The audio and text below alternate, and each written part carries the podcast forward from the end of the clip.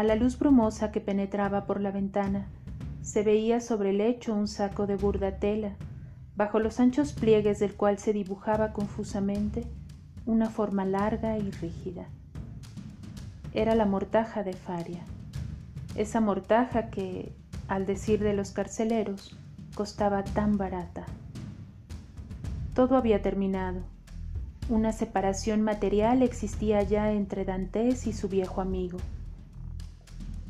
No podía ver sus ojos, que abiertos quedaron como para mirar más acá de la muerte, y no podía estrechar la mano hábil que para él alzara el velo que cubre las cosas ocultas.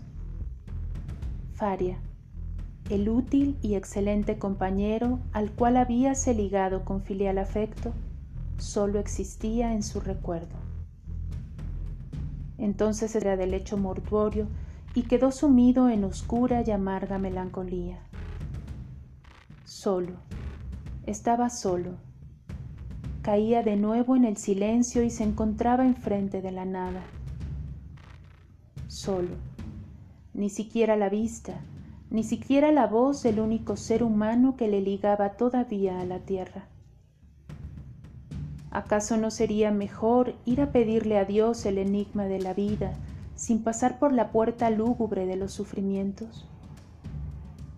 La idea del suicidio, expulsada por su amigo y apartada por su presencia, se dirigía de nuevo como un fantasma al lado del cadáver de Faria.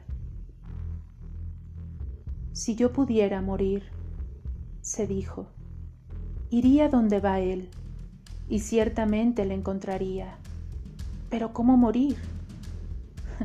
es bien fácil, añadió riendo. Voy a quedarme aquí. Me lanzo sobre el primero que entre, le estrangulo y me guillotine.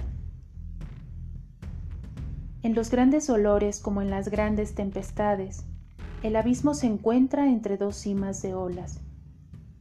Dantes retrocedió a la idea de esta muerte infame y pasó de la desesperación a la sed de vida y libertad. Morir. No, exclamó. No valía la pena haber vivido tanto, haber pasado tanto sufrimiento para morir ahora. Morir era oportuno cuando hace años adopté esa resolución, pero hoy sería ayudar demasiado a mi miserable destino. No, yo quiero vivir Quiero luchar hasta el fin.